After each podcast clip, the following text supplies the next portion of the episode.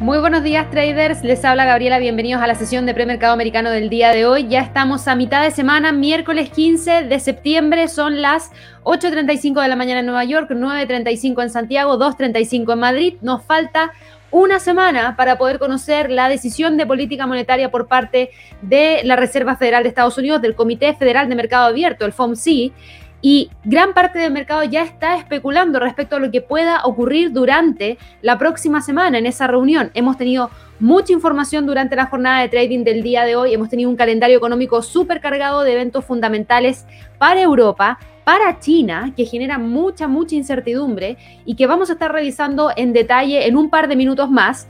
Pero antes de partir, y dado que estamos justamente a prácticamente una semana de esa decisión de política monetaria del FOMC. Los quiero dejar a todos súper invitados a que puedan participar del webinar que voy a estar realizando durante la jornada de trading del día de hoy, que habla respecto a poder explicarles cómo podría verse impactado la bolsa americana, el dólar norteamericano y los principales pares de divisa a raíz de esa reunión de política monetaria que vamos a tener la próxima semana.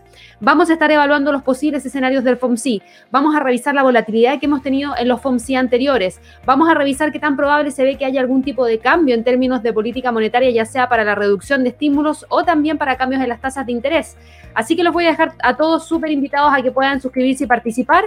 Les comparto aquí el enlace directamente a través del chat para que de esa manera puedan ir rápidamente al sitio web, llenen el formulario para que así queden registrados y les llegue el correo con el enlace, porque recuerden, no es a través de YouTube, es a través de otra plataforma, en este caso utilizamos Zoom, así que para que lo tengan presente, por lo mismo tienen que dejar sus datos registrados ahí para que sin Zoom les pueda enviar la información y podamos partir. Es a las 12 horas de Nueva York. Nos vamos a enfocar 100% en el FOMC, en absolutamente nada más. Así que como queda una semana, quería recordárselos hoy día tempranito antes de que partiéramos revisando lo que ha estado pasando dentro de los mercados, que es bastante. Aprovecho también de tomarme un par de minutos para todas aquellas personas que recién están conociendo nuestro canal de inversiones y trading. Recuerden suscribirse a nuestro canal, denle clic a la campanita de notificaciones y también regálenos un like para que así podamos seguir creciendo y podamos seguir entregándoles información a diario, tanto en la mañana con el premercado americano como también en la tarde con el premercado asiático junto a Javier y de esa manera ustedes puedan estar operando de manera mucho más informada. La idea de nuestra academia de trading es empoderar a los traders para que de esa manera puedan tomar el control de sus inversiones. Así que ya dicho eso, nos vamos de inmediato con lo que ha estado pasando dentro del mercado y voy a partir revisando lo que tuvimos como dato la jornada de trading del día de ayer en Asia. Justamente yo les había mencionado que para mí los datos más importantes de esta semana venían de la mano de China y venían también de la mano de las ventas minoristas de Estados Unidos me saltó un poco los datos de inflación cuando hicimos el lluvia de trades junto a Javier, porque consideraba que la inflación iba a estar más o menos en línea con las cifras anteriores y ya son niveles bastante elevados, entonces mucha variación no íbamos a tener.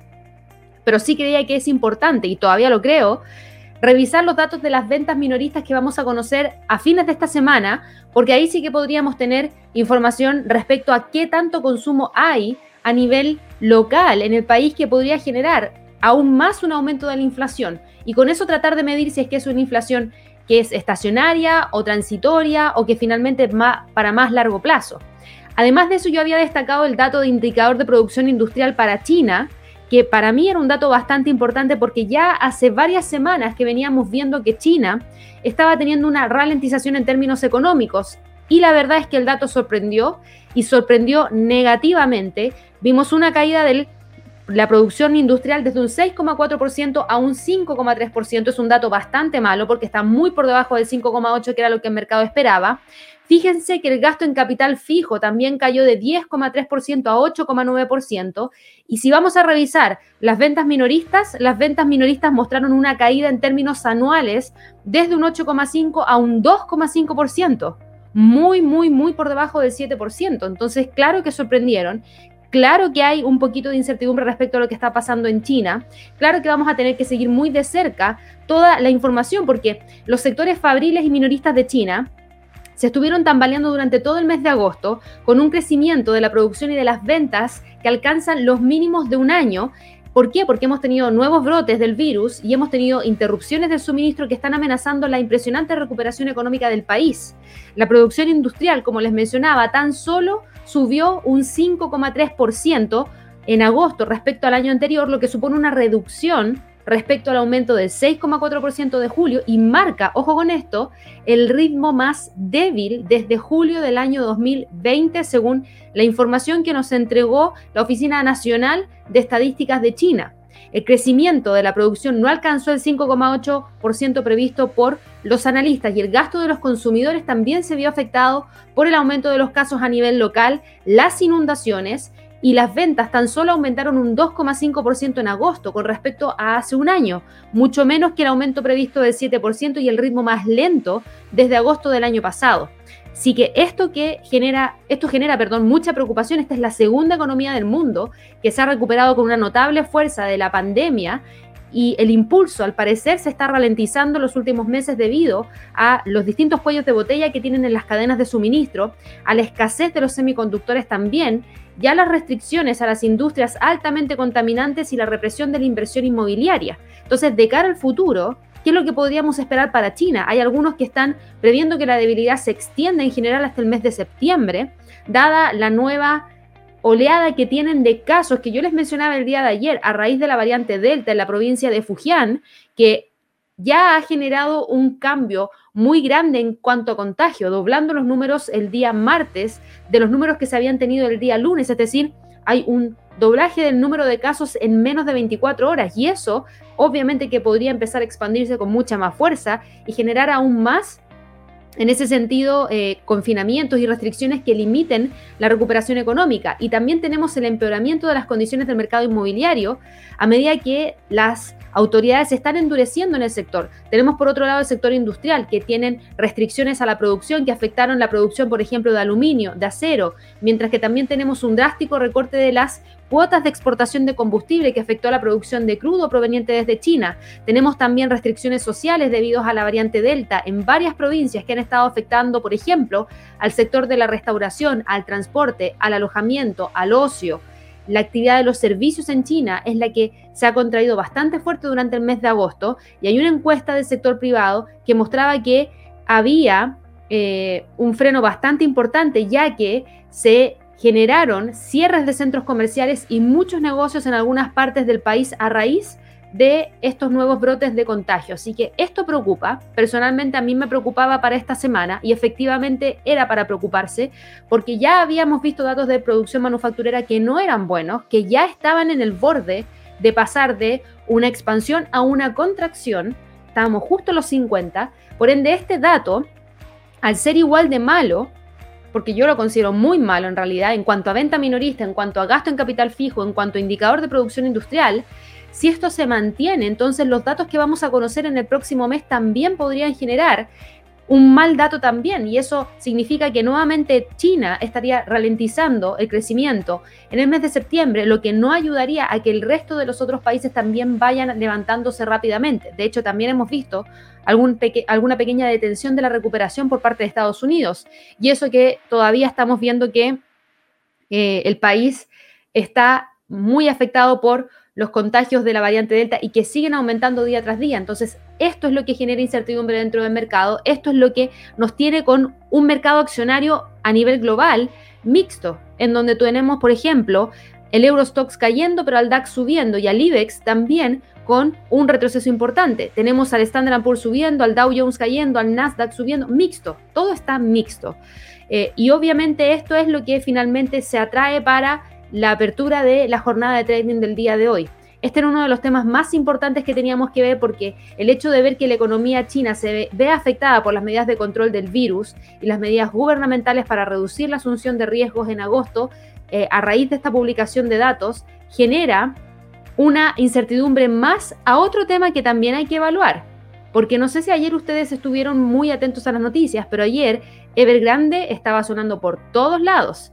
¿Y qué es lo que pasa? Que em, a raíz de todos estos temas de ralentización económica, restricciones, etcétera, Evergrande Group tiene bastantes problemas y los bonos de la compañía apuntan a un impago casi seguro del promotor más endeudado del mundo. Y también están en el punto de mira los casinos de Macao, después de que las autoridades dijeran que cambiarían la normativa y nombrarían representantes para supervisar a las empresas. También tenemos a Sands China Limited como Win Macau, que vieron desaparecer hasta un tercio del valor de sus acciones tras este anuncio. Hemos tenido mucha, mucha volatilidad dentro del mercado accionario en China. Evergrande ha sido titular eh, en muchas portadas de noticias durante la jornada de trading del día de ayer. Eh, podría colapsar, podría colapsar. Y, y esto es algo bastante importante. Y de hecho, ustedes dirán, bueno, ya, ¿y quién es o qué es lo que hace Evergrande y por qué es tan, tan, tan importante?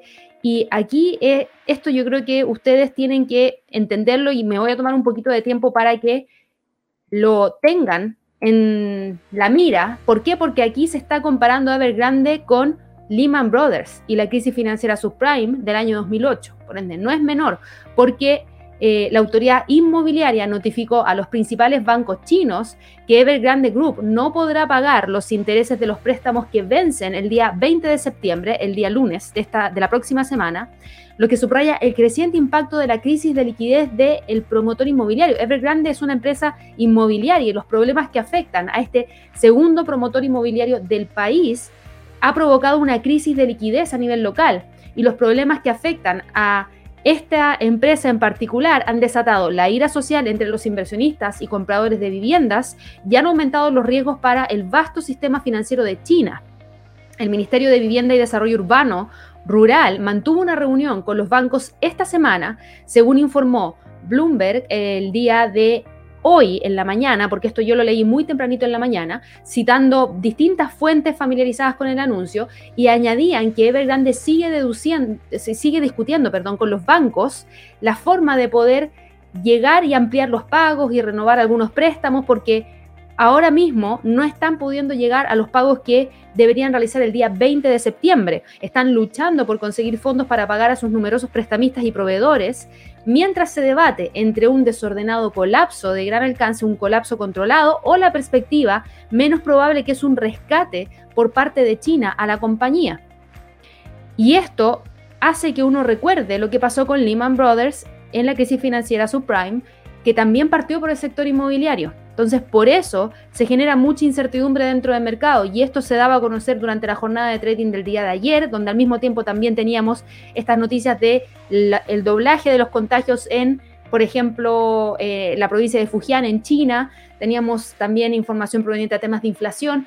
Todo esto estaba pasando y por eso ayer cuando ustedes miraban el mercado teníamos a un Standard Poor's con un movimiento importante hacia la baja porque hay hoy día mucha incertidumbre dentro del mercado.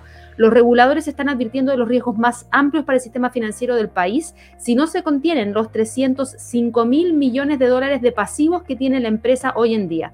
Evergrande dijo ayer que ha contratado a asesores para examinar sus opciones financieras y advirtió de los riesgos de impago cruzado en medio de la caída de las ventas de propiedades y la falta de progreso en la venta de activos. Y el Ministerio de Vivienda no respondió eh, a todas las preguntas que se le están haciendo. Evergrande tampoco respondió a raíz de estos últimos comunicados y la semana pasada el proveedor de inteligencia financiera Red informó que Evergrande había comunicado a dos bancos que planeaba suspender el pago de intereses que vencían a finales de este mes. Así que no es menor lo que estamos mencionando, es algo bastante potente. Vayan y busquen en internet Evergrande y van a encontrar un montón de información. Y esto lo tienen que seguir muy de cerca. ¿Por qué? Porque, insisto, esto... Eh, podría generar una repercusión muy fuerte en distintos, distintos mercados. Y si ustedes van a revisar esta acción, Evergrande en la bolsa de Hong Kong, fíjense cómo ha venido con un retroceso muy, muy, muy fuerte prácticamente desde julio del 2020, en donde ya está casi valiendo nada, vale muy poquitito. Y esto eh, es una compañía, obviamente, de propiedad china, eh, que vuelve a advertir que tiene muy altas deudas y que, y que está luchando para tratar de buscar la forma de poder pagarlas. O sea, hay se ve que podría haber un colapso inmediato de esta compañía y por lo mismo teníamos movimientos bajistas por parte de el Shanghai Composite que cerró con un retroceso de un 1,4%. Teníamos también el Hang Seng que lo vamos a ver de inmediato Hang Seng también está con un movimiento eh, importante Y fíjense las caídas que se ha pegado entre el día de ayer y el día de hoy. De hecho, hoy día tuvo un gap bajista y terminó con un retroceso bastante importante. Eh, así que creo que aquí hay que prestar mucha, mucha atención a ver qué es lo que va a pasar con las empresas, eh, con esta empresa en particular, con el impacto que pueda tener dentro de la bolsa en China y con todo lo que pueda significar como impacto financiero a nivel global. No es algo menor, porque, insisto, es la compañía más grande, una de las compañías más grandes en términos del sector inmobiliario de China. Así que mucho, mucho ojo. Eso se une hoy día, todas estas noticias de China, entre los datos de ralentización de China, las noticias de Evergrande, se unen también a qué? A que hoy día tuvimos también una gran cantidad de fundamentales provenientes desde Europa, principalmente del Reino Unido, Francia, Italia, con cifras de inflación, en donde vimos saltos súper, súper grandes. Saltos súper grandes, porque fíjense en la inflación para eh, el Reino Unido, quedó en un 3,2%, pasamos de un 2% a un 3,2% lo que es bastante en términos anuales. No es un salto pequeño, es un salto mm, de más de un 1%. Por ende, esto no va a pasar desapercibido por parte del Banco de Inglaterra, que ya venía alertando respecto a un sobrecalentamiento de la economía. Tenemos a la cifra de inflación de Francia, que si ustedes se fijan, también logró subir desde un 1,2 a un 1,9%. Y la inflación de Italia logró quedar en un 2%, pero igual es una cifra que está mostrando un ritmo de crecimiento importante hacia el alza y eso obviamente que también genera mucha incertidumbre a nivel global. Tenemos también, por ejemplo, alzas de materias primas que preocupan, como qué? Como por ejemplo, el gas natural. Fíjense en el gas natural. El gas natural ya tocó, y ojo que lo toco, eh, perdón, no lo toco, sino que lo destaco, porque ustedes me preguntan del gas natural, yo no lo veo muy seguido, pero lo que sí vimos el día de ayer y antes de ayer era una sólida tendencia hacia el alza y saltos muy potentes para el gas natural. Y habíamos hablado de que tenía una sólida tendencia alcista y podía llegar a los 5.50 y fíjense dónde llegó, a los 5.50. La subida de los precios del gas natural en Europa continuaban hoy día por la incertidumbre sobre el suministro que se agrava antes del periodo invernal de máxima demanda hay una depresión tropical de Nicolás que ya ha afectado a una instalación que produce gas natural licuado para la exportación. Hay incertidumbre sobre suministro de Rusia y una mayor demanda de gas para la generación de energía, ya que la producción eólica todavía sigue siendo bastante baja. Y para agravar los problemas, eh, eh, por ejemplo, en el Reino Unido hay un incendio importante de un interconector desde Francia que ha cerrado el enlace, elevando los costos diarios de la electricidad en el país a otro récord. Y por otro lado, también estamos viendo en Italia a la administración del primer ministro Mario Draghi, que era el expresidente del Banco Central Europeo, que está interviniendo para reducir las alzas de los precios a los consumidores. O sea, el tema del gas es un tema importante. Y ahora se va a volver mucho más importante aún con todo lo que les acabo de mencionar. Y sigue muy, muy presente. ¿Por qué? Porque estamos en verano todavía, está empezando a comenzar el otoño y después se viene la época invernal donde hay mucha demanda de gas natural para calefaccionar las viviendas dentro de las principales cosas que, para las que se utiliza. Entonces, esto podría seguir generando mayor presión inflacionaria también. Por ende, no lo podemos dejar de lado. Y esto genera también incertidumbre dentro del mercado. Ojo con el gas, porque si bien el gas natural estaba con tendencias bajistas, teníamos al precio alejado de los máximos que habíamos tenido en 2010. Máximo, fíjense, fíjense el máximo del 2008 antes de la crisis financiera subprime. Fíjense el máximo que tuvimos en el 2005. Fíjense cómo había un techo en 10. Todavía estamos súper alejados de esos niveles, sí, pero va con un ritmo de crecimiento bastante fuerte que cada vez nos acerca más y ya la próxima resistencia más importante la tenemos en 6 a través de la acción del precio que tuvimos acá, la acción del precio que tuvimos, me refiero acá, hablando del 2004 y el, y el 2008, se me olvida que hay personas que nos escuchan a través de Spotify en donde si no digo los precios no pueden imaginarse de lo que estoy hablando, pero claro, tuvimos un soporte súper importante en los 6 dólares para el gas natural entre el año 2005 y el año 2008 y luego eso se transformó en resistencia.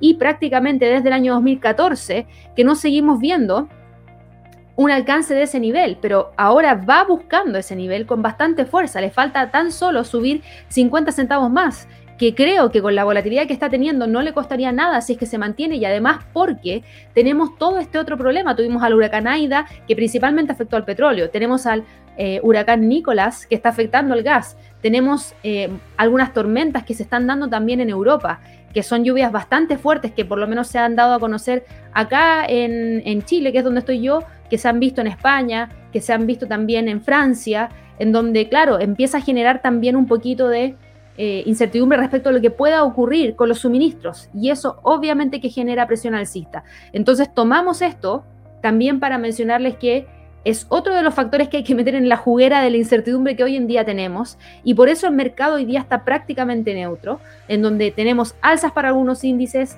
caídas para otros índices y ahora sí que voy a ingresar a revisar los movimientos dentro de cada uno de ellos y voy a partir en esta oportunidad por el FTSE. No voy a partir por la bolsa de eh, de la zona euro, sino que voy a partir por la bolsa de, Londres, en este caso mirando al FTSE, que logra detener la caída en torno a los 7.040. El precio hoy día sube 0,20%. ¿Tuvimos solamente datos de inflación para el Reino Unido? No.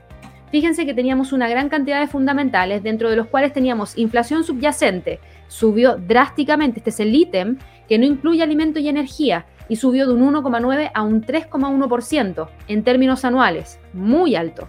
Si vamos a mirar el índice de precio al productor subyacente, en términos mensuales quedó en un 1%, pero en términos anuales también subió de 4,2 a 5,3%. Si vamos a mirar la inflación en términos generales, en términos mensuales subió de 0,5 a 0,7% y eso nos dejó con el dato anual pasando de 2 a 3,2%. ¿Cuándo tenemos la próxima reunión de política monetaria? Miren, aquí hay una herramienta eh, que la vamos a ver en la tarde, pero que también nos permite conocer la próxima reunión de política monetaria para el Banco de Inglaterra. Y la próxima reunión de política monetaria del Banco de Inglaterra es exactamente el día 23 de septiembre, es decir, es decir, un día después del FOMC, un día después del FOMC vamos a tener la decisión de política monetaria del Banco de Inglaterra. Y fíjense que a diferencia del FOMC, aquí ya empezamos a ver una pequeña variación en las probabilidades en cuanto al cambio en la tasa, que es algo que nadie espera mucho. ¿Por qué? Porque si ustedes se fijan, Claro, hay un 99% de que se mantenga la tasa en torno al nivel actual, que es entre 0 y 25 puntos base, y hay solamente un 1% de probabilidad de que suba y quede en el rango entre 0 y 50 puntos base. Pero igual, ya no es un 100%. A eso es lo que voy. Con los datos de hoy día ya se genera esta pequeña fluctuación, por ende ya hay algunos que ven que podríamos tener algún tipo de cambio en la tasa de interés. Si yo voy a mirar la reunión de noviembre del 2021 para el Banco de Inglaterra, aquí sí que cambia. Y aquí ya estamos viendo un 5% de probabilidad de ver un alza en la tasa. Si vamos a diciembre del 2021, que es la última reunión de este año, fíjense, se ve hasta una posibilidad de ver un alza en la tasa hasta dejarla en el rango de 75 puntos base. Y un alza de 25 puntos bases ya aumenta la probabilidad en 7,6%. Entonces, mucho ojo. Los datos de hoy día fueron súper, súper importantes. La próxima semana, justo decide el Banco de Inglaterra un día después de la Reserva Federal. Por ende, va a estar mirando lo que va a hacer la Reserva Federal y desde ahí va a tomar información para ver qué es lo que va a realizar en cuanto a movimiento. ¿Fueron los únicos datos que conocimos hoy día para el Reino Unido? Sí. Y fíjense cómo el índice de precio al productor de entrada quedó en 0,4%, el de salida 5,9%. General fueron todos datos que mostraron una mejoría y eso no hace que el FTSE se mueva con mucha fuerza hacia el alza. ¿Por qué? Porque también estamos evaluando la posibilidad de ver un cambio de política monetaria y esa evaluación de ver un cambio de política monetaria lo que genera esa incertidumbre, que era lo que les mencionaba ayer, respecto a cómo podría reaccionar la economía después de que se genere este cambio en términos de política monetaria. Por ende, para hoy día, para el resto de la jornada, siendo ya las 3 de la tarde en Madrid, probablemente tengamos al precio quedándose metido entre los 7.050 y los 7.000 como niveles más importantes. Si vamos a mirar, por ejemplo, lo que está pasando en Europa, en Europa claro que teníamos fundamentales importantes también. Teníamos cifras de inflación de Francia, que quedó en 0,6%, en línea con lo que el mercado esperaba y mostrando un fuerte incremento desde el 0,1%. Si vamos a mirar la inflación de Italia, la inflación de Italia en términos mensuales no mostró una fuerte alza, sino que por el contrario se redujo levemente y quedó en 0,4%, por debajo de 0,5%. Pero si vamos a mirar los otros datos de la zona euro, los salarios cayeron, la actividad industrial quedó en 7,7%, cayó en comparación al mes pasado, sí, pero no cayó tanto como el mercado esperaba, por ende es más positiva que negativa. La actividad industrial en la zona euro en términos mensuales sí que mostró una mejoría bastante fuerte y quedó en un 1,5%, así que fue un buen dato. Y si ustedes van a revisar el comportamiento de la bolsa, el Eurostock se está cayendo hoy día, 0,36%, no logra despegar. Y tuvimos datos provenientes desde Europa eh, y, que fueron datos que yo creo que eh, generan también movimientos mixtos, porque no solamente el Eurostock 50 se estaba alejando de los niveles que había alcanzado hoy día muy tempranito en la mañana, sino que el Eurostock 600 también estaba cayendo alrededor del 0,1% en las primeras horas de esta mañana y se alejaba del 2% del récord alcanzado a mediados del mes de agosto.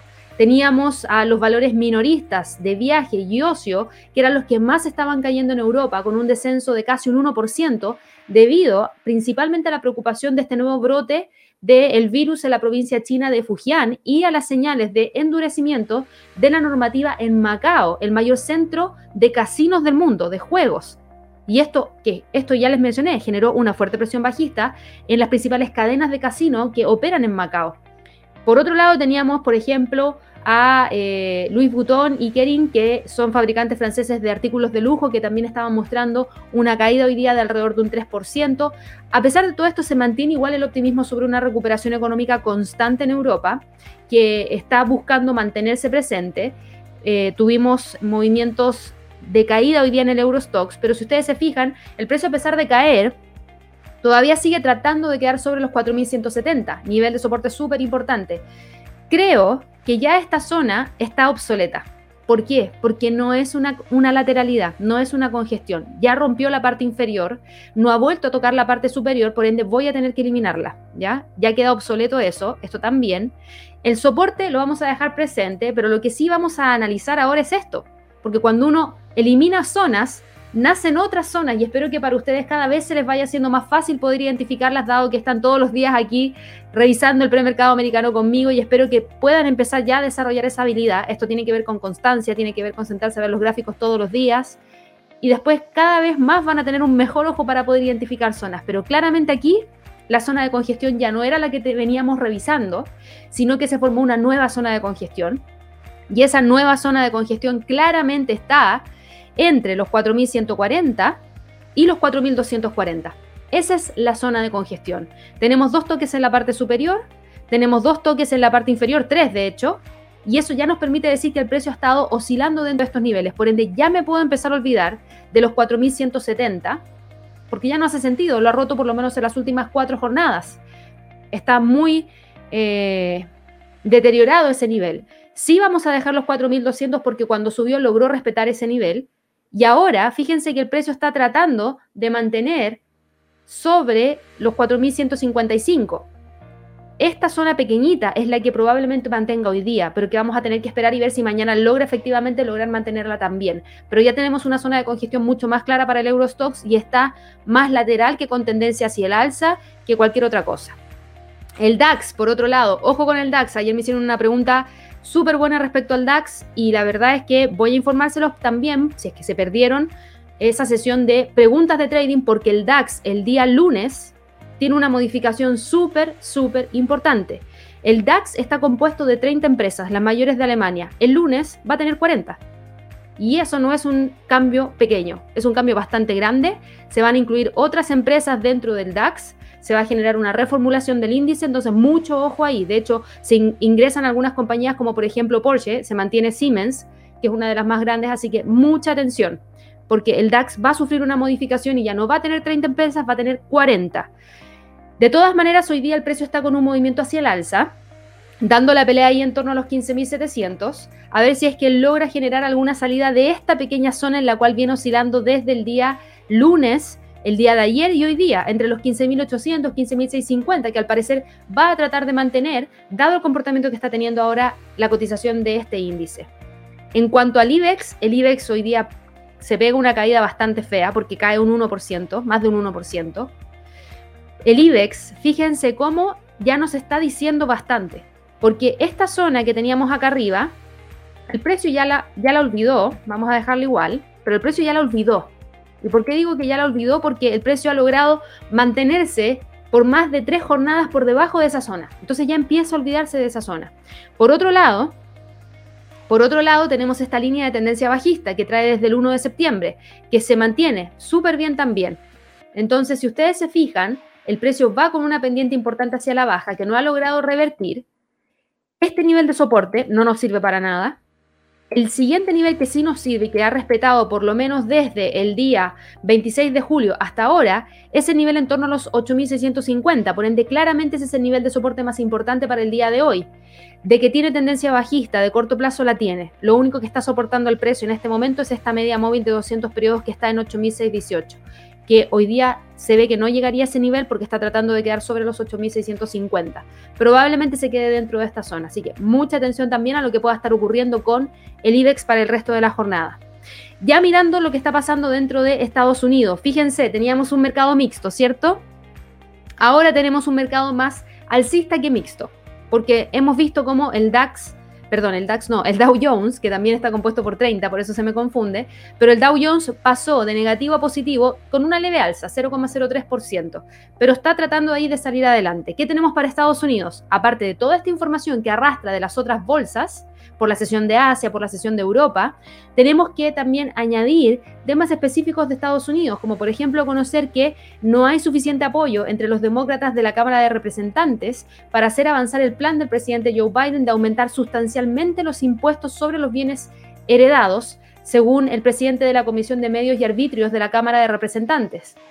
El comité tiene previsto terminar hoy el trabajo sobre la parte de impuestos del paquete de 3,5 billones de dólares. El presidente sigue instando a que se apruebe rápidamente el plan, afirmando que esto va a ayudar a, combatir el cambio climático y va a crear puestos de trabajo bien remunerados. Hay algunas noticias que no son tan malas. ¿Por qué? Porque hay em, redes que convocaron la elección de destitución de California al gobernador de eh, ese lugar en particular a favor de Newsom y eso podría darle un punto a favor también a Joe Biden y a este plan que está tratando de buscar salir a la luz.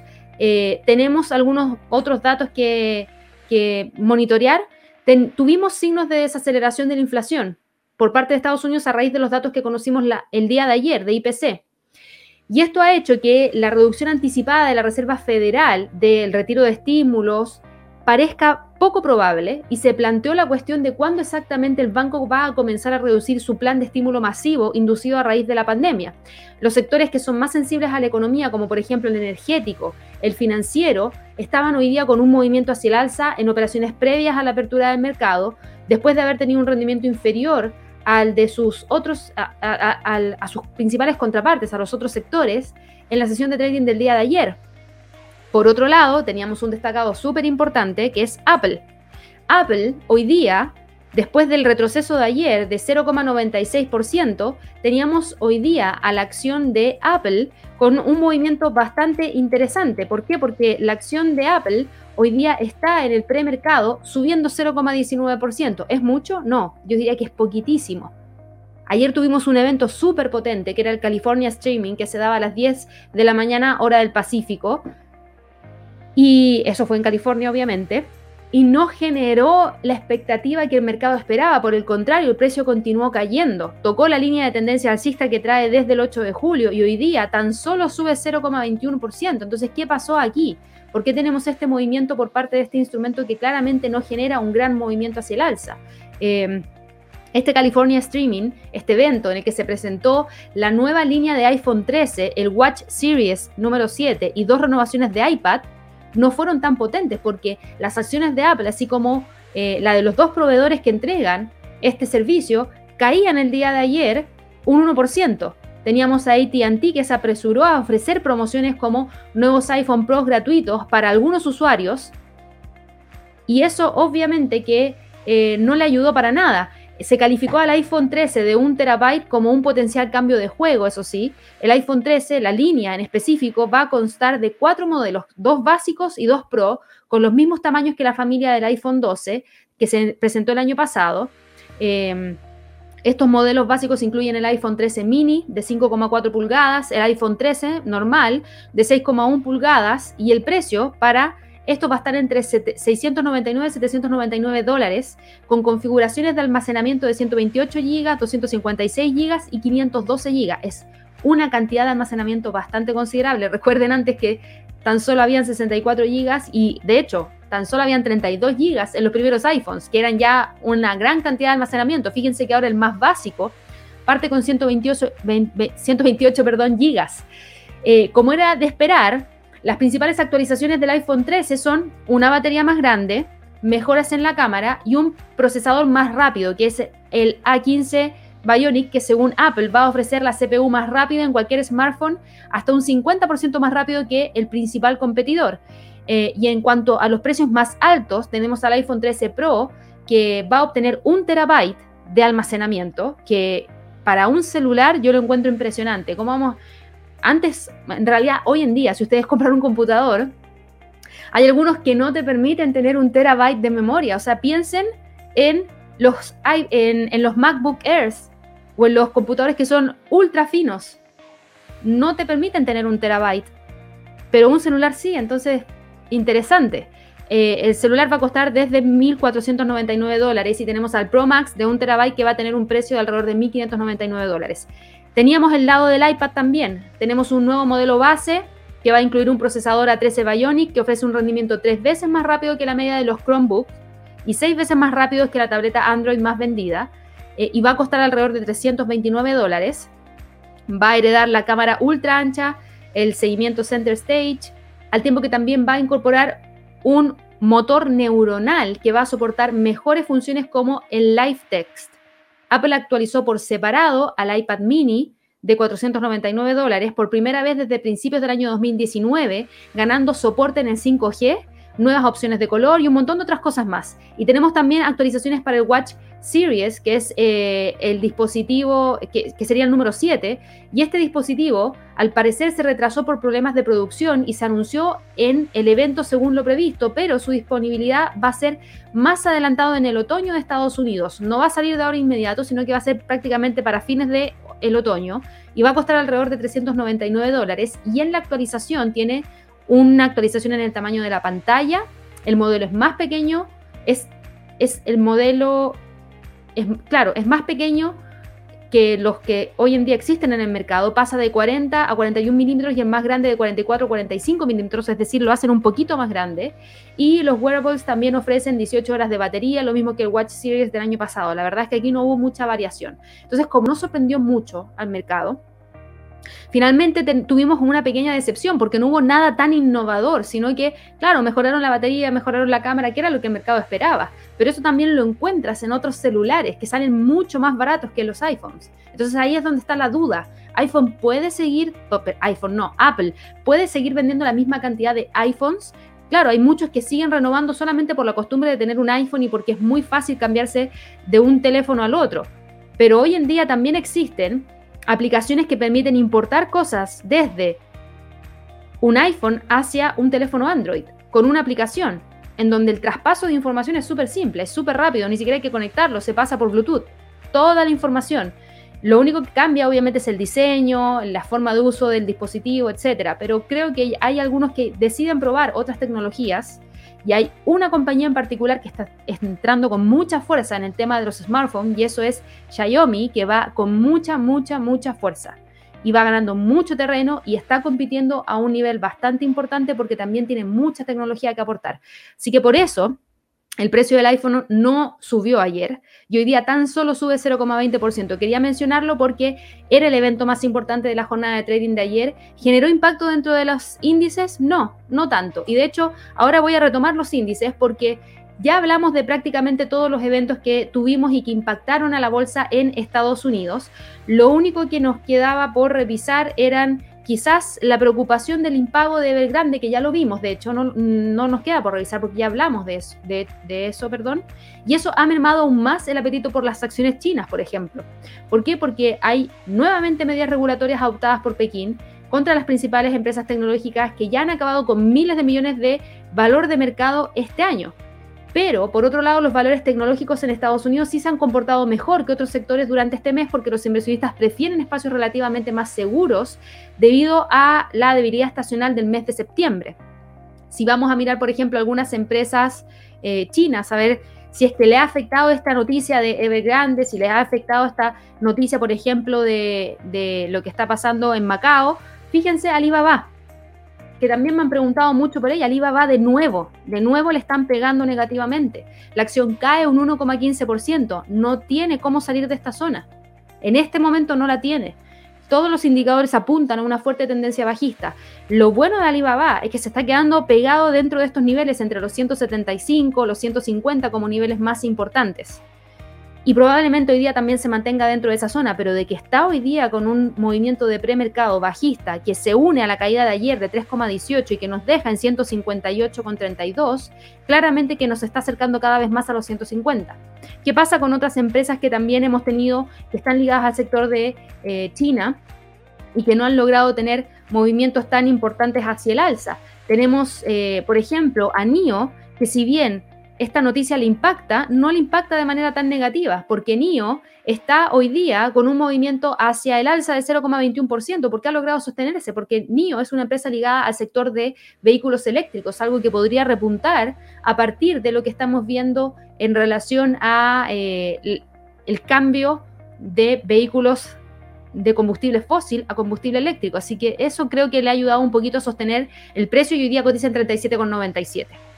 Los niveles para el Standard Poor's para hoy día son niveles entre el soporte en los 4.440, que es muy cerquita de la media móvil de 50, y la resistencia en 4.460. Tenemos al Dow Jones también, hoy día dándole a los 34.600, tratando de testear a veces que efectivamente el precio puede continuar hacia el alza y romper los 34.700. No lo creo, hay mucha incertidumbre y no tenemos muchos fundamentales para Estados Unidos, por ende podría quedarse entre los 34.700, 34.435 siempre y cuando la volatilidad no sea tan fuerte. Tenemos al Nasdaq, el Nasdaq sube con mucha fuerza, 0,17%, pero igual, a pesar de esta fuerte alza que está teniendo el Nasdaq, Fíjense que el precio es incapaz de generar todavía la ruptura de esa línea de tendencia bajista, por ende hoy día podría continuar oscilando entre los 15.531 y el soporte de una semana en 15.353. Y el Russell, por otro lado, también logra recuperar algo del terreno perdido, pero tan solo 0,09%. Y eso nos deja con el precio de este instrumento metido dentro de esta zona, entre los 2.220 y los 2.200 como niveles más importantes. ¿Qué pasa con el mercado Forex? Fíjense en el mercado Forex, tenemos al US dólar hoy día no subiendo, sino que limitando el avance que había tenido. ¿A partir de qué? A partir de mayor apreciación por parte de otras divisas, como por ejemplo el euro, como por ejemplo la libra esterlina. Eh, la verdad es que este instrumento está oscilando entre los 11.950 y los 11.900. Hay varios funcionarios de la Reserva Federal que han sugerido que el Banco Central estadounidense podría reducir las compras de títulos de deuda a fines de este año, incluso después de un informe sobre las nóminas no agrícolas que tuvimos hace un par de semanas atrás, que mostraron que eran mucho más débiles de lo esperado a principios de mes. Eh, así que eso, a pesar de eh, haber generado un mal dato de mercado laboral a principios de este mes, igual nos deja con la especulación de que podríamos tener cambios en el programa de estímulos. Tenemos una elevada inflación que ha mantenido la presión sobre los responsables de política monetaria. Los datos de consumo, excluyendo los componentes volátiles de los alimentos y la energía, subió solo un 0,1% el mes pasado. El Comité Federal de Mercado Abierto va a celebrar su reunión de política monetaria la semana que viene. Los inversionistas todos están ansiosos, y me incluyo, para poder saber si es que se va a anunciar o no el tapering la próxima semana la reducción de política monetaria tiende a beneficiar al dólar. Ojo con eso. La reducción de política monetaria tiende a beneficiar al dólar. Eso es lo que muestra la teoría, eso es lo que muestra el comportamiento de precios pasados. Ya hemos tenido experiencia de otros taperings, por lo menos yo personalmente, Javier también, y hemos visto que sí beneficia al dólar porque sugiere que la Reserva Federal está un paso más cerca de endurecer la política monetaria y subir las tasas de interés. Y también significa que el Banco Central compraría menos activos de deuda, reduciendo así el número de dólares en circulación. Esa es la explicación básica. Pero tenemos al precio aquí. ¿Por qué? Porque tenemos otras apreciaciones por parte de otros instrumentos y probablemente hoy día se siga manteniendo entre los 11.950 y los 11.900. Fíjense el euro dólar. El euro dólar logra mantenerse al alza, hoy día sube 0,14%, pero fíjense cómo, y esto es súper importante, fíjense cómo el precio sigue respetando esta línea de tendencia bajista ha roto esa línea en distintas oportunidades, incluso rompiendo los 1.18,30, pero finalmente los cuerpos de las velas siempre terminan cerrando por debajo de la línea. Y eso quiere decir que es una sólida línea de tendencia bajista y el precio se está moviendo prácticamente entre los 1.18,30 que está acá, y los 1.18 como niveles más importantes y que probablemente mantenga para la jornada de trading del día de hoy. La libra dólar, por otro lado, está cotizando en torno a los 1.3831, sube 0,20%. Los datos de inflación de hoy día, como fueron tan potentes, generan mucha especulación respecto al cambio de política monetaria que podría darse la próxima semana, el día 23, que es un día jueves, justo después de la reunión de política monetaria por parte de Banco de Reserva de Estados Unidos, la Reserva Federal. A pesar del alza hoy día, la libra sigue de todas maneras operando entre los 1.3850 y los 1.3751. Ahora lo que sí me atrevo a hacer es poner un soporte muy cerquita de la media móvil de 50, en donde tenemos al precio en torno a los 1.38, nivel psicológico. Ahí está. Entonces está entre los 1.38 y 1.3850. Probablemente se mantenga dentro de esa zona para hoy día y tendríamos que esperar y ver si es que efectivamente logra romper ese nivel para ir a buscar los 1.38,91. ¿Qué pasa con el dólar yen? El dólar yen está cayendo hoy día con mucha fuerza y esa caída nos está dejando con el precio de este instrumento llegando a los 109,20 y desde ahí podría ir a buscar los 109,013. Creo que eh, aquí hay que prestar atención porque yo les había dicho, el precio del dólar yen venía dentro de una zona de congestión moviéndose perdón, entre un soporte y una resistencia súper clara, pero recién hoy día nos está rompiendo la zona, ya sea la baja, ante una mayor debilidad del dólar, por mayor apreciación del yen, por toda la incertidumbre que está pasando en Asia, que genera mayor demanda de este instrumento como instrumento de refugio. Y de continuar cayendo, podría buscar los 109. Pero para poder llegar a los 109, primero tiene que confirmar que va a cerrar por debajo de los 109,40 y que podría continuar presionando hacia niveles inferiores. Hay que esperar y ver si es que efectivamente hace eso o no. En cuanto al mercado de materias primas, tenemos al petróleo hoy día con un movimiento hacia el alza de 2,11%. ¿Quién me explica esto? Porque esto tiene que ver específicamente con también el calendario económico. ¿Se acuerdan que ayer yo busqué, creo que por cinco minutos, el dato de la reserva semanal, reservas semanales de crudo del API y no lo teníamos en el calendario, bueno, hoy día aparecieron. Y fíjense lo que tuvimos como resultado. Caída mucho más fuerte de lo que el mercado esperaba. Cayeron en 5.437.000 las reservas semanales de crudo. Mucho más que los 3.900.000 esperados, mucho más que los 2.882.000 que tuvimos la semana pasada.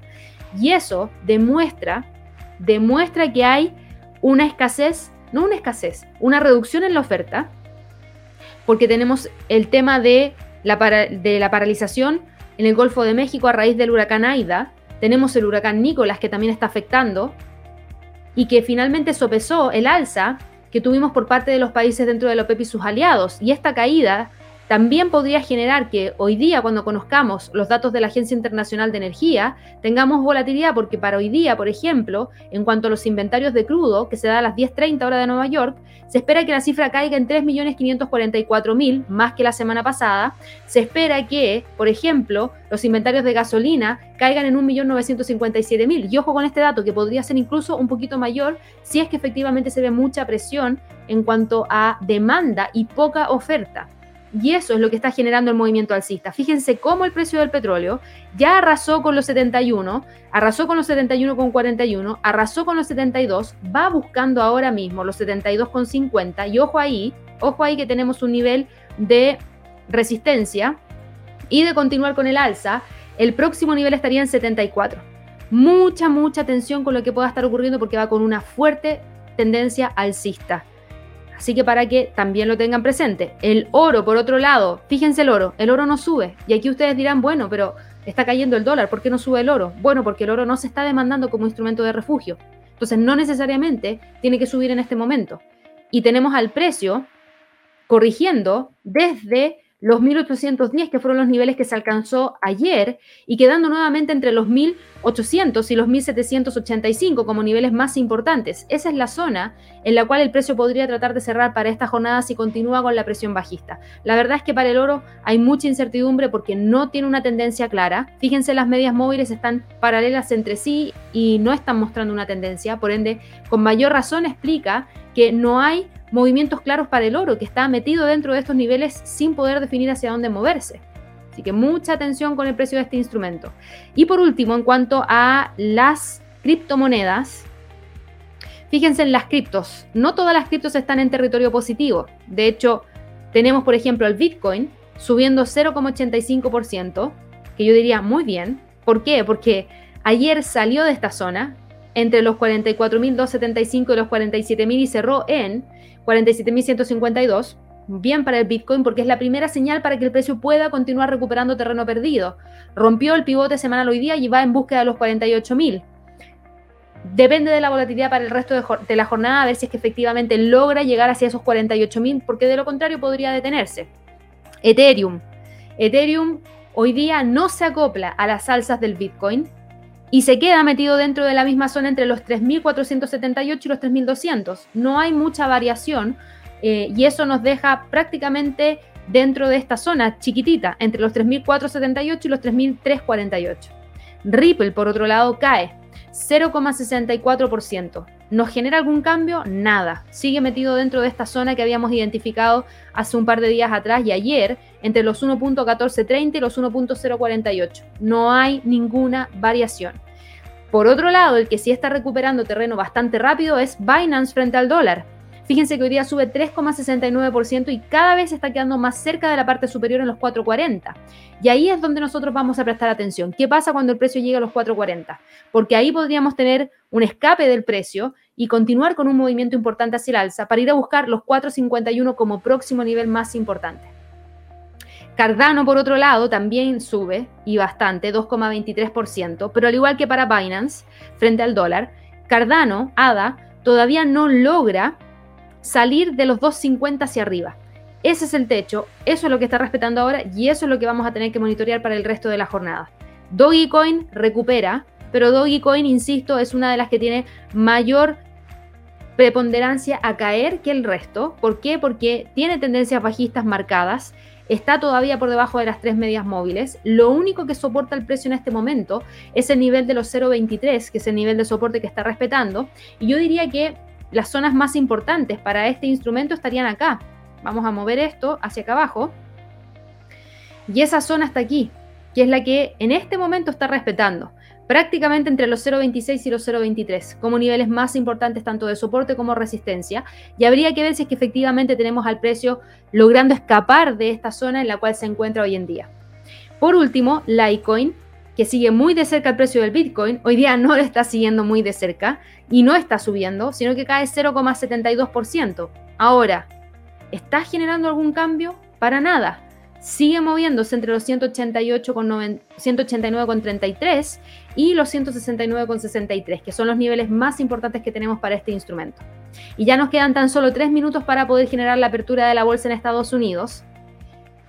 Tenemos movimientos dentro del mercado, tenemos algunas acciones que están destacadas, eh, tenemos acciones que hemos venido siguiendo hace bastante tiempo y habría que ver si es que efectivamente logran mantener los impulsos, porque en el caso, por ejemplo, de Tesla, Tesla hoy día prácticamente no tiene movimiento está en 744,55 y ayer cerró en 744,49. Yo diría que prácticamente está en los mismos niveles del día de ayer. Lo bueno para Tesla, que es una de las destacadas de, hoy día claramente, es que sigue manteniéndose dentro de esta zona, entre los 762,53 y los 740. Tenemos también a otra de las destacadas que hemos venido siguiendo últimamente, sobre todo por la apertura o por el cambio en la estrategia que han realizado respecto a, por ejemplo, pasar de estrenar sus películas en un sistema híbrido o combinado con streaming en cines y streaming a través de la plataforma Disney Plus, que obviamente ya saben de quién estoy hablando, estoy hablando de Disney, a pasar a un estreno de sus películas 100% en el cine para fin de año. Y tienen muchas películas, pero fíjense en Disney. Disney no está subiendo. Disney ayer nos rompió la línea de tendencia alcista del 19 de agosto. Disney está retrocediendo y hoy día cae 0,08%. ¿Quién me explica por qué? El por qué tiene que ver específicamente con el tema de la vacunación en Estados Unidos. Y eso es un tema bastante importante. ¿Por qué lo digo? Porque tenemos entendido que hoy día se espera que el presidente Joe Biden se reúna con ejecutivos de Walt Disney, de Microsoft y de Walgreens Boots Alliance para avanzar en sus requisitos de vacunación para el sector privado. Y su administración también dijo que la mayoría de los empleados federales deben estar completamente vacunados a más tardar del 22 de noviembre. ¿Se acuerdan que yo les dije que habían buscado imponer una regla súper estricta de que todas aquellas empresas que tengan más de 100 empleados tienen que tener a su personal vacunado. Y eso es algo que le preocupa a Disney, por sus parques temáticos, obviamente, por sus cruceros, por sus resorts, porque contratan a mucha cantidad de personas. A ellos ya les está costando contratar mano de obra, lo que no les permite tener toda la capacidad disponible. Y eso, esta nueva noticia podría ser aún peor para la compañía, y eso es lo que no ayuda a que a pesar de todas estas buenas noticias, el estreno de Shang-Chi, los estrenos que se vienen para fin de año, eh, la recuperación de las líneas de crucero, los resorts en cierta medida y los parques temáticos es lo que daña la acción y finalmente nos deja hoy día sin ver la ruptura de los 187.50. ¿Se acuerdan que yo les he dicho que personalmente Disney siempre me ha gustado? Y la verdad es que hace ya varios meses que vengo siguiendo los 172 y los 187.50. Ojalá para ver la ruptura de los 187.50 y que el precio llegue hacia los 200. Pero estuvimos muy cerca la semana pasada y ahora estoy viendo que probablemente no se vaya a dar, por lo menos no hoy día, la ruptura de los 187.50. Entonces seguimos nuevamente con un movimiento dándose entre los 180 y los 187.50. Ya tuvimos la apertura de la bolsa en Estados Unidos y la apertura para Disney fue una apertura bajista, pero ahora está tratando de recuperar el terreno perdido y sube 0,04%. Vamos a ver cómo termina la jornada, pero insisto, no se ve que vaya a generar la ruptura de los 187.50. A todas aquellas personas que recién nos están viendo dentro del canal, también los quiero dejar invitados a que vayan a nuestra página de impresionesytrading.com. En nuestra página tenemos un montón de recursos gratuitos para traders para quienes recién están partiendo, videos, tutoriales, guías de trading, webinars y algunos eventos en línea, como por ejemplo el evento que tenemos el próximo día, martes 21 de septiembre, a las a la una de la tarde hora de Nueva York, que es un Trading Day, que es un evento en el cual vamos a estar hablando acerca de patrones armónicos y acciones destacadas. Vamos a tener tres sesiones en donde vamos a hablar respecto a lo que esperamos para la próxima entrega de reportes trimestrales que se va a dar ya en el mes de octubre. Vamos a hablar acerca de la Reserva Federal de Estados Unidos el día 21 la decisión de política monetaria es el día 22. Entonces, claramente va a ser súper importante una actualización justamente antes del el fundamental. Además, les vamos a entregar estrategias de trading con patrones armónicos, cómo poder aplicar los patrones armónicos a múltiples mercados, cómo poder eh, aprender a identificar los patrones Butterfly, Garley, BAT y cómo combinar los patrones armónicos con Fibonacci. Y vamos a terminar en un conversatorio con Javier hablando acerca de las penny stocks qué son las penny stocks, se puede hacer dinero con ellas y cuáles son las destacadas para octubre del 2021. Así que los dejamos súper invitados a que puedan registrarse y participar. Es un evento completamente gratuito. Les vamos a compartir todos los enlaces ahí a través del chat para que de esa manera ustedes puedan registrarse. Recuerden que tienen los enlaces en la descripción de este video para que así puedan ir y participar. Y también tenemos recursos exclusivos que son algunos cursos de trading específicos tenemos algunos programas de trading y aquí me detengo en los programas de trading. ¿Por qué? Porque si no saben qué curso tomar de los nueve cursos o diez cursos que ya tenemos dentro de nuestra página web, los dejamos súper invitados a que vayan a la sección de programas de trading, porque aquí nosotros junto a Javier y el resto del equipo creamos ciertos paquetes dependiendo del nivel de experiencia que ustedes tienen, en donde consideramos que a raíz de estos paquetes podrían tener una buena base para poder ir al siguiente nivel de conocimiento. Tenemos paquetes para traders novatos, para traders en formación y para traders avanzados. Y obviamente todos estos paquetes incluyen diferentes cosas, algunos cursos, algunas sesiones de coaching, algunas sesiones de live trading room, entre otras más, así que también los dejamos súper invitados a que revisen todos los recursos que tenemos para que de esa manera puedan participar. Recuerden que los días martes y jueves tenemos la sección de preguntas de trading. Mañana, que es jueves, es un día especial porque nosotros mañana vamos a emitir el seminario de premercado americano, eh, pero no vamos a tener la sección de preguntas de trading porque como es, eh, como comienzan las festividades de las fiestas patrias en Chile, vamos a nosotros como equipo tener eh, algún, una celebración, entonces por lo mismo no le emitimos. El día viernes no tenemos premercado americano, pero el día sí que vamos a retomar con mucha fuerza porque tenemos que prepararnos para esa semana intensa de Trading Day el día 21, de FOMC el día 22 y del Banco de Inglaterra el día 23. Así que para aquellas personas que recién nos están conociendo, y disculpen que lo repita tanto, pero los dejo súper invitados a que puedan suscribirse a nuestro canal, denle clic a la campanita de notificaciones y también regálenos un like si les gusta el contenido. Y obviamente déjenos en, sus, en los comentarios del video cualquier tipo de iniciativa nueva que quieran que hagamos. Por ejemplo, no sé, ir a realizar seminarios presenciales a Lima, ir a realizar seminarios presenciales a Ciudad de México o quizás ir a, la, a Buenos Aires, no lo sé. Pónganlo en los comentarios. Nosotros tomamos en consideración todo eso, sobre todo porque ya estamos planeando lo que vamos a estar realizando durante el año 2022. Espero que todos tengan una excelente jornada de trading y no se olviden que a las 12 tenemos el webinar de cómo prepararnos para el FOMC. Que estén muy bien y que tengan un excelente trading. Hasta luego.